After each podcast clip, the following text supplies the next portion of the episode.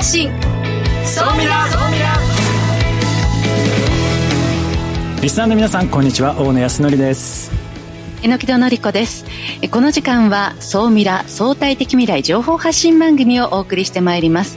ニュースや情報をもとに仮説を立て予測することが可能な相対的未来につながるヒント総ミラをいち早くリスナーの皆さんにお届けしていく情報番組ですパーソナリティは大野康則さんです。よろしくお願いいたします。よろしくお願いします。そして日本能率協会総合研究所マーケティングデータバンクエグゼクティブフェロー菊池健二さんです。はい、えー、菊池健二です。今日もよろしくお願いします、えー、今日はですね先週に続いて右肩上がりが期待される成長産業の話をしてみたいと思ってます。どうかよろしくお願いをします。いたします。確かにさあそして本日未来コンパスゲストはこの方です沖電機工業株式会社執行役員イノベーション責任者藤原裕彦さんです。藤原さんどうぞよろしくお願いいたします。はいよろしくお願いします。え今日はですね後半藤原さんにはですねこの新規事業沖電機がどういった取り組みをしてこれからどういったところを目指そうとしているのか後半たっぷりお話をお聞きしたいなと思っております、はい、さあこの番組は YouTube でも配信しています。YouTube はラジオ日経の番組サイトからご覧いただけます。こちらもぜひチェックしてくださいそれでは番組スタートです。この番組は日本能率協会総合研究所の提供でお送りします。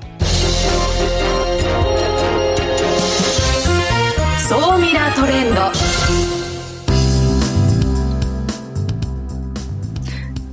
総ミラートレンド。このコーナーはビジネスの最新ニュースを大野さんがピックアップ。そして解説していくコーナーです。今週は何でしょうか？はい今週はですねチャット GPT の話題4回目です。4回目です、はい、まあ本当にチャット GPT の話題をなんでこんなに何回も取り上げるかというとですね本当にものすごく進化が激しいですとやっぱりこれはですねこう新規事業ですとかやっぱりビジネスマンの方というのは一体どういったことができるのかやっぱりきっちり把握しておかないとやはり今後の戦略に大きく影響する可能性がありますので、えー、これも定期的にですね情報発信していきたいなと思ってます。で最近かなりまた大きく変わりました。で何が変わったかと言いますとですねこのチャット GPT コデインタープレータープレー。ターえー、とこれがですねちょっと新しく機能として、まあ、追加をされました。でこれが何ができるかというとですね今までチャット GPT ってこの CSV ファイルを読み込んでですね例えば統計情報を計算したりですとかデータをフィルタリングするとかこのデータを分析するっていうことはできなかったんですがこれがね簡単にできるようになっちゃったんですよ。榎戸さんすごくないですか？これ今まで専門の人にお願いしないとできなかったことがもうコンサルの仕事なくなるんじゃないかなっていう。いやすごすぎますね。いやそれがねこうね何ヶ月単位での進化ではなくてこうひ本当に日に日にでしょ？そうなんなんかこう脅脅威ですね。そうなんですよ。これあのよく菊池さんがねいろんなところのデータその国のデータとかって、ね、発表されるって話したと思うんですけど膨大なそのファイルを読み込ましてこれ何書いてあるの？要約してって言うと要約してくれるんですよ。でさらに、えー、自分が知りたいことを細かく聞いていくともうそれに関しても読み込んだ後答えてくれるので的確な答えを出してくれるっていう、まあ、こういうデータの分析機能っていうのがついたっていうのが非常に大きなポイントかなと思ってますと。であとはですねそのじゃあデータを呼び込みました。じゃあその後それを分かりやすいチャートに変えてくれとか円グラフだとか棒グラフだとかそれをこういろんなこう今、まあ、ツールがあるんですけれどもそういった見やすい形でチャートも作ってくれると。これヒートマップ作れって言ったらヒートマップも作ってくれるんですよね。こういうのが正直言うと無料でできちゃうんですよね。これもすごいなと思って。菊池さんからするとこれどどうなんですか？いや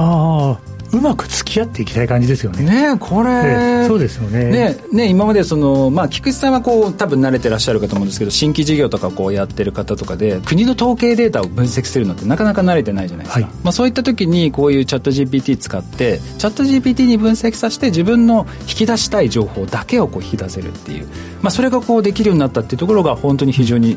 便利になったなと。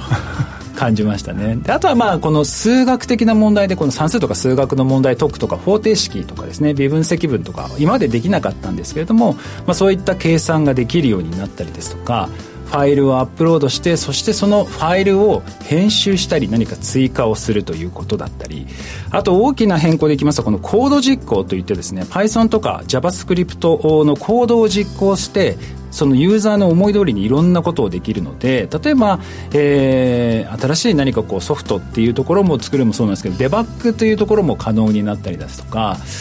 もうありとあらゆるところで今進化をしてきてましてやっぱりこの、えー、プラグイン新しく機能を追加するものですとか Chrome にこう入っていく機能ここは常にこうアンテナを張ってどういう機能があるのかということはですねやっぱりま今セキュリティの問題とかもいろいろあるんですけれどもやっぱりこう意識をしながらですね情報収集はしていった方がいいかなとは思ってますね。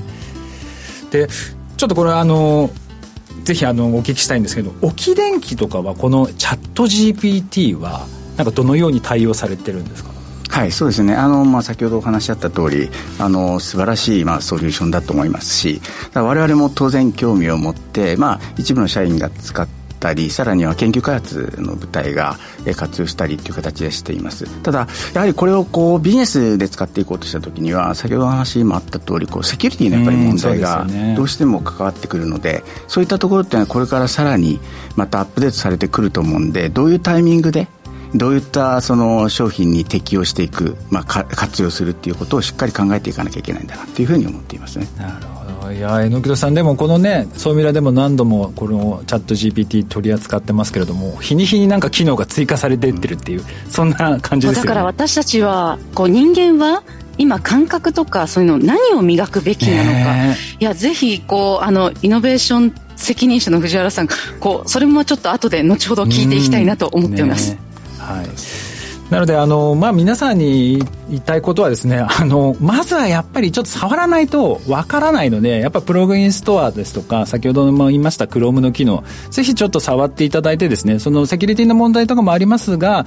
っぱりまずは、その使ってみてどういう形なものができそうなのか。やっぱりこれはあの、感覚としてぜひ身につけていただければなと思います。はい。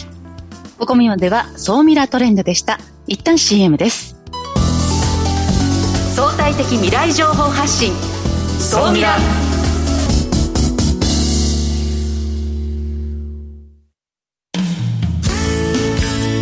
組織の未来創造のために今最も重要なテーマの一つが事業開発です。その事業開発を支援すべくスペックホルダーと日本能率協会総合研究所あつらいの3社が新サービスをスタートしました「まずは総ミラウェブサイトから「モンジュ MONJU プロジェクト」のバナーをクリック。専用サイトからご相談ください。総ミラー総研教えて菊池所長。最新データから未来がわかる、総ミラ総研教えて菊池所長のコーナーです。菊池さんよろしくお願いします。はい、ありがとうございます。今日もよろしくお願いいたします。はい、今日もですね、先週に続いて、まあ、右肩上がりが注目される、まあ、注目されるというか期待されるですね、成長市場の話をしておきたいなというふうに思います。ということで、今回のデータです。えー、今回のデータはですね、75歳以上、77兆円、そして13兆円。この数字が並んだだけで何かと分かる人はなかなかいないと思うので、もうどんどん進めてしまうと思うんですけども、実はですね、つい先日ですね、2023年の7月なんですけども、新しい健康社会の実現に向けてということで、アクションプランの2023年版というのを経済産業省が発表しました。その中で、まあなかなかあの野心的な目標というのが出てきていて、健康寿命を2040年までに75歳以上にしていく。次は、公的保険外のヘルスケアや介護系の国内市場を2050年までに77兆円に市場にする。この77兆という数字がいかに大きいかというと、要はですね、27年ぐらいの間でこれから50兆円増やすということです。そしてもう一つ、世界の医療機器の市場の中で日本企業が獲得する市場を2050年に13兆円にする。はい。これも2020年の3兆円から一気に10兆円アップなので、まあ、なかなか野心的な目標だと。うん、かなり、かなり攻めた目標ですね。はい、攻め攻めですね。3兆円から10兆円増える。はいそうですね。あの、ヘルスケアのマーケットを伸ばしていくということは、長寿国家の日本ということで考えると、そこを支えるやっぱりテクノロジーとかサービスとか、面白いビジネスアイデアが世界中から注目されるので、日本でうまい展開をすると、世界からおのずと注目される。多分それがこれから面白いんだと思います。そういう観点で、今回ご紹介しているデータは、これまさにあの、チャット GPT さんに分析してもらうといいと思うんですけど、新しい健康社会の実現に向けたアクションプラン2023。ビジネスパーソン必見のデータではないかと思います。そんな中で、特に注目すべきマーケットが何かというのをですね、YouTube をご覧の皆様はですね、はい、ドーンと、はい、表が出てますね。表が出てます。2020年と2050年の市場規模の比較ということで、これ実はあの国がいろんな分類をしてるんですよね。いろんな分類をしている中で、健康経営とか食っていうのは分かりやすいんですけど、例えば遊ぶ学ぶビジネスとか、癒しのビジネスとか、パッと見ると何の商売なんだろうということがイメージしにくいものもある。ところが、なんだろうこれと思うものが、これから強烈に市場が伸びていくと言ってるのがなかなかのインパクトだっていう、そういう話なんですね。これあの、菊池さんのそのデータをちょっと拝見させていただくと、はい。ヘルスツーリズム、健康志向旅行というところが2.9兆円から12.7兆円と、非常に成長してきてるんですけれども、はい、本当ですか？これはあれですね。おそらく、国としてそうしていきますよというメッセージでもあるので、もともとあの、海外から例えば人間ドック旅行でいろんな人がやってくるとか、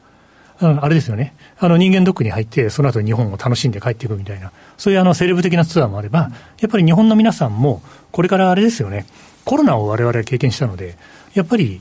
あの、ツーリズムには出たい。でも、あの、体には気をつけたい。健康には気をつけたい。ということで、高齢者の方も、若い世代の方も含めてですね、結構この市場はですね、伸びていきます。ただ、10兆円伸ばすのはそんなに簡単ではないので、おそらく、いろんな事業者がここに攻め込んでくれるような政策を取ってくる。こうやって世の中が動いていく。というような、一つのデータの恒例なんじゃないかなと思います。大野さん、あの、もうご指摘の通り、遊ぶ、学ぶという分野に、実はこのヘルスツーリズムというのが分類されていて、はい、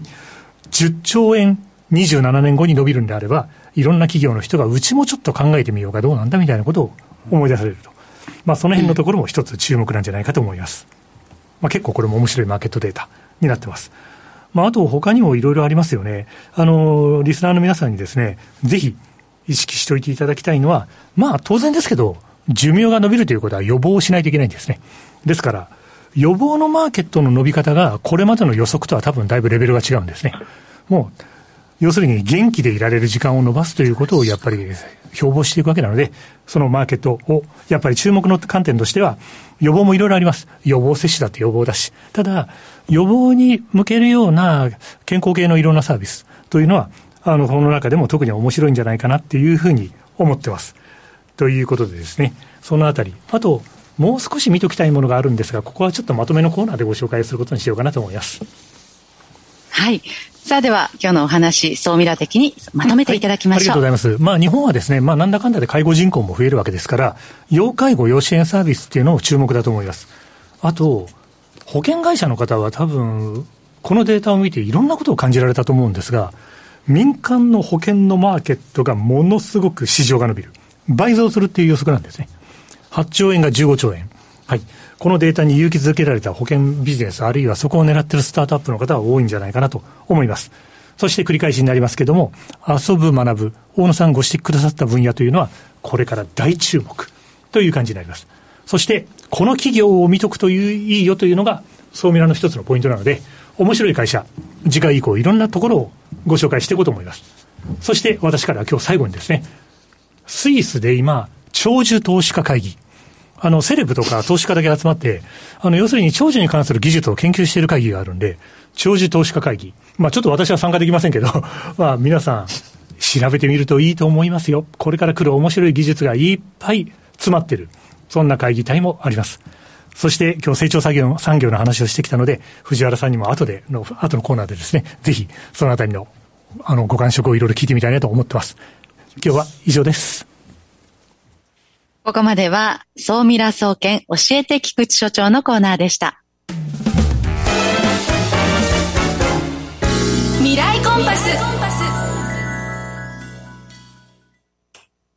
未来コンパス。このコーナーは未来への羅針盤コンパスを手にすべく魅力あるゲストをお招きして最先端情報をお聞きしていくトークコーナーです。本日のゲストを改めてご紹介いたします。沖電機工業株式会社執行役員、イノベーション責任者の藤原裕彦さんです。よろしくお願いいたします。よろしくお願いします。今日はあの藤原さんにその大企業でイノベーション組織をどうやって作っていくのかそのあたりお話をお聞きしたいなと思ってるんですけれどもまずその沖電機私もちょっとこう全てをこう把握してるわけじゃないんですけど今この沖電機という会社はどういうこう事業を今展開されている会社さんになるんでしょうか、はい、そうですねあのこれまでと、まあ、今もそうなんですけれども、えー、ずっとやはりあの情報通信っていったところとあとはやはりその、まあ、皆様ご存知 ATM であるとかプリンターであるとかこういうハードを、えー、やはり主にしたそういった事業というのがまあ大きな柱でやってきましたと。で最近だとやはりその ATM だとかプリンターっていうのはかなり収益を上げてきたんですけれども、えっと、ここはやはりあのご存知の通りペーパーレス、えー、それから、えっと、言ってみればキャッシュレスこういうふうになってきてハードっていうのも減ってきてるのでそうするとやはり今後えっと、そういったビジネス、まあ、事業、ビジネスモデルから少しこう変革していかないと、えー、これは右肩上がりに成長していかないなといったところで、またそういう考え方を少し、マネジメントシステムとしても変えて、えー、進めていくっていうことを今やってる。という段階ですね、まあ、今までそのまあ ATM ですとかそのハード面の部分でこう大きな会社として収益を上げていた部分が、まあ、この時代の変化に伴って柱となってたものがひょっとしたらこう売り上げが下がってきてしまう。なので今後を見据えて新しいことを作っていこうということで今取り組みをいろいろされていると。はい、でそれがこの夢プロという、まあ、新しいこう取り組みをされているんですけど、これはあの具体的にどういう活動をされているんでしょうか、あのこれはちょうど5年前ですね。2017年の中なんですけれども、えっとまあ、当時の、えー、社長今の会長ですけどがあの、まあ、経営としてですねあの先ほど言った、まあえー、今後世の中がえー、ある意味そう成長産業っていったところしっかり見てそこにアプローチしていかなきゃいけないという中でやはりこうやり方を変えていかないと同じように新しいことが、えー、やはり創出できないと。いうことを考えて、まあ、これはあの、今グローバルでも議論されてますけれども、ISO5 万6000に、えー、これのイノベーションマネジメントシステム、これがまさにそのデザイン思考でですね、考えるプロセス。でこういったことを、あの、会社の中にきちっと実装して、そしてそういう企業文化で新しいことを生み出そうといった形で考えてでちょうどその5年前からその仕組みを社内で、えー、作ろうということで始まったというところが、まあ、このあの視点であります、はい、なるほど。いや今日ねお話をお聞きしたいのはあのやっぱり大企業でその新規事業を作れるための組織を作っていくってこうまあまあこうご苦労がかなり多いのかなと思うんで、さらに今まで既存のビジネスが強い会社ほど、やっぱりイノベーションをこうなかなか作りづらい組織体になっちゃっているといるかなと思うんですけれども、そのあたりってまずどうやって突破されていったんですか？ああ、この辺、大野さん、すごく今、詳しいですよね。あの あの今お聞きしてて、一番そのイノベーションがやっていく悩みっていうところを抑えられたご質問です。あの本当にですね、既存事業っていうのがやはりあの大きいも大きかったし、今も当然その収益が、えー、大きいんですけども、やはり、えー、それだけではやはりシュリンクしていく、えー、そういったところで、えー、さらにその持続可能な企業になっていくためには、えー、新しいことをやっていかなきゃいけないっていう中で、まあ、こういったあの形なんですけども、まあ何しろイノベーションやりますという一言では、えー、社員も納得しないし、えー、既存事業もそんなのうまくいくのっていうのから始まるんですね、まずね。でそういったところに、えっと、やはり、えー、どうこう社内としてもアピールしっていうところをそして社外にも分かってもらいっていうところをやって、まあ、そこから始まったっていうところですね。なるほど、でこう沖電機の、まあ、全員参加型イノベーションということで、はい、経営層による文化をこう浸透させていくとか社員の実践と支援というような形で、これは夢プロチャレンジということであのビジネスコンテストですかね。そういったものをやったりですとかこの中核社員のネットワークというのでこう夢ハブというのがあるんですけどこれはどういった活動をされてるはい、そうですね。あの、少し今お話あったので、あの、言いますけど、この中核の、今、イノベーションマネジメントシステムっていうのは、あの、グローバルで展開されている、そのシステムの、あの、中をすべてですね、ブレイクダウンして、会社のその行動、活動に、えー、ブレイクダウンしたっていうのは、ここに書いてある、その全員参加型イノベーションと。で、一人の天才が起こすイノベーションではなくて、やはりこう今エコシステムって言われてますし、あの、社員みんなでこう話し合って、そしていいアイデアを出していこうという形なんですね。そういった中では、あの、お話し合った、まず夢プロチャレンジっていうところが一つの、あの、キーになっていて、これはあの、えー、まさにデザイン思考のプロセスで新しいビジネスアイデアを作ろうと。いった形です。これは、えー、年に1回の大きなコンテストという形で、これ今、えー、今回で5回目ですか、この5年間続けてきてまして、最初のうちは、えー、40件、50件だったんですね、全社で。それがあの年々増えてきて、ただ、えー、3年目、2年目までも、これも5、60件でした。ところが3年目にプラス100件という形で、150、60件になりという、あの、で、えー、去年は300何件っていう、これまあ特徴的ですよね。あの、大体は新しいアイデアってやると、その下がってしまうんですけど、えー、これが継続的に続いてるっていうのが。はい、これはやっぱりその、まあ、2019、えーまあ、19年、2021年、はい、20, 年、21年ってどんどんこう増えてきてるのは、やっぱりこの経営層による文化をこう形成していくっていうところが徐々に浸透してきて、った感じなんですかね。そうですね。あの、まあ、あの、施策の中で社長自らが、その、ね、こういうのすごいですよね、はい、社長自らが2週間に1回は、12、3人の社員と face to face でイノベーションの話をしていくという。2週間に1回 ?2 週間に1回やってるんです社長が？はい、社長がです。はい、そこもその場でファシリテートを自分も当然してますし、で、そう浸透させるために、やはりそのイノベーションの考え方とか、自身の考え方を伝えていく。だから、言ってみると企業のトップがイノベーションをやめない。ずっと続けるっていう、このあの意思が非常に重要だなというふうに思っていますね。いや榎戸さん、ちょっと今、まあ、その経営層による文化を浸透させていくですとか、まあ、社員の実践とか、こういった支援のところとかも含めて、うん、どのあたりがこう、うん、気になりますか？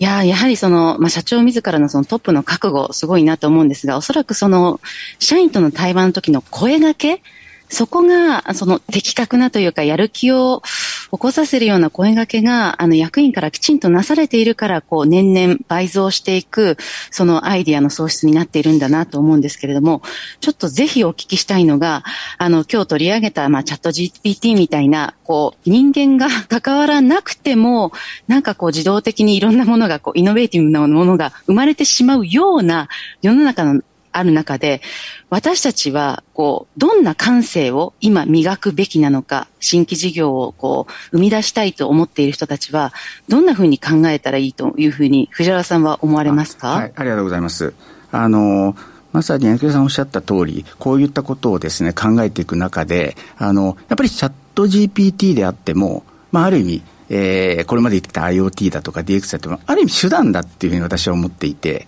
えー、どこが大事かって言ったら、本当にその市場とかその産業界の中で、今現場で何が困ってるのかっていうことを抑えていかなきゃいけないと。で、えー、これまで、えー、困りごとがあって、そこに対して、まあ、お客様がある程度、こんなこと困ってるから、こんなシステム作ってくれよって、これまで言ってきてくれたんですけど、今もあんまり言ってくれないですね。もう今どちらかっていうと、大体世の中便利になっているので、システム持っていっても、まあ、まずいらないって言われるとか、それから、まあ、うん、いいけどって言って買ってくれないって、そういう世界なんですけど、やはり、だから今だからこそ、やっぱり仮説を作って、お客様とやっぱりそこを合意していくっていう、そのプロセスが非常に大事で、我々はコンセプト構築って言ってるんですけど、このコンセプトをちゃんと作ってお客さんと合意していくっていうプロセスなしに、これはもうマネタイズするビジネスはない。そういうふうに思ってるんで、新規事業を起こしていくにも、やはりそこの困りごととか課題をとにかく掴むっていうところが、今一番大事なんだよ。そこに対して、その先ほど言ったどんな手段を使うかっていうところに、まあ、当然チャット GPT とかいろんなものが出てくる AI が出てくるっていうことなので、まずは困りごとなくして、えー、ビジネスにならないというふうに思っています。はい、菊池さんは、この沖の全員参加型イノベーション、どのあたりが気になりますか？やっぱりあのトップの方の素晴らしい思いというのもそあの素晴らしいなと思いながら拝聴してるんですけども、2年目から3年目にぐーんと数字が上がられたのは、なんかおそらく他にもいろんな要素が終わりになったんじゃないかなと、なんとなく想像するんですが、はいはい、そのあたりでお聞かせいただける話があればと思いました。はい、ありがとうございます。えっと、まず一つは、えっと、この、えー、取り組みを、まあ、2年、大体2年やって3年目にシューリンクするっていうのが、大体イノベーションの、ね、専門家の方に聞くと多いんですけど、うん、まあ、3年目。も続けてるし、社長はそのずっと続けるって言い張ってきてるというところと、あとはやはり、えっと、加速支援みたいな形で、我々イノベーションやってる部隊が、とにかく応募しよう、えー、そこに対して我々もサポートするよっていう、そういったことを発信し続けたっていうのがあって、じゃあ自分がアイデア出しても一人にならない。一緒に考えてくれるんだなっていう、そういう思いが社員の中にこう出てくると、えっと、増えてくるっていう形ですよね。はい。なるほど、でも確かにすごい増え方ですよね。ねこれ、私もいろんな企業さんのその新規事業コンテストとか見るんですけど、はい、やっぱり皆さん、あの、応募を維持する。で、最初はいいんだけど、徐々に下がっていくっていうの方が結構多い、ねはい、イメージなんですけど、これ逆でどんどん増えているっていうのが、すごいですよね。はい。ここは確かに。秘密が終わりになる。はい、秘密、はい。もう一つも秘密を言ってしまうとですね、この1年目から、これは経営者の覚悟なんですけど、えっと、対象案件には、えっと、予算を1億つけるっていう。おこれは非常に大きいこれ大事ですね。はい、これ大事です、ね。大体イノベーションのアイデアに、世の中の大体企業さん、こういろんな話方々と私話してますけど、大体いいとこ数百万、そうですよね、多くても1000万ぐらいなんですよ。これって、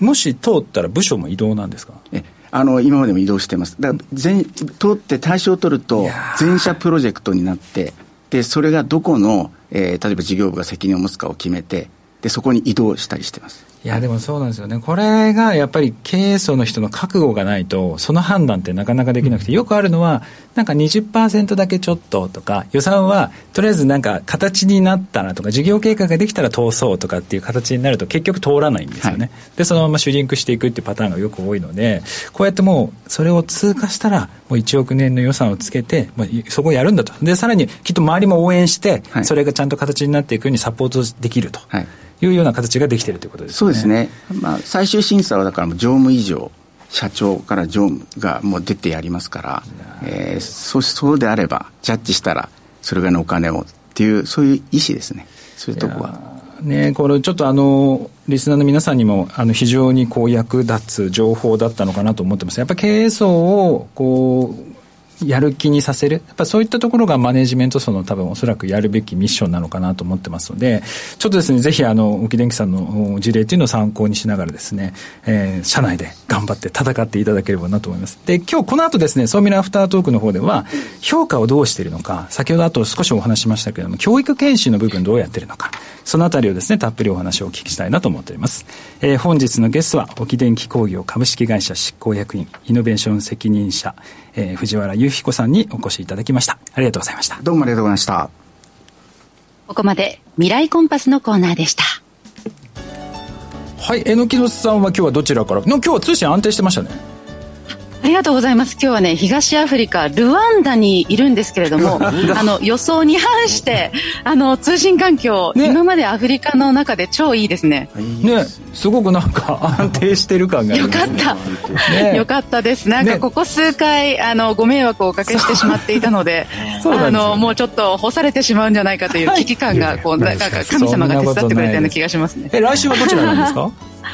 来週は、あ、南アフリカだと思います。ちょっとねまたどこかでちょっと榎戸さんの特集もしますのでぜひそちらの情報もいただければなと思います、えー、今週も菊さん榎戸さんありがとうございました。ありがとうございました。ありがとうございました。この番組は日本能力協会総合研究所の提供でお送りしました。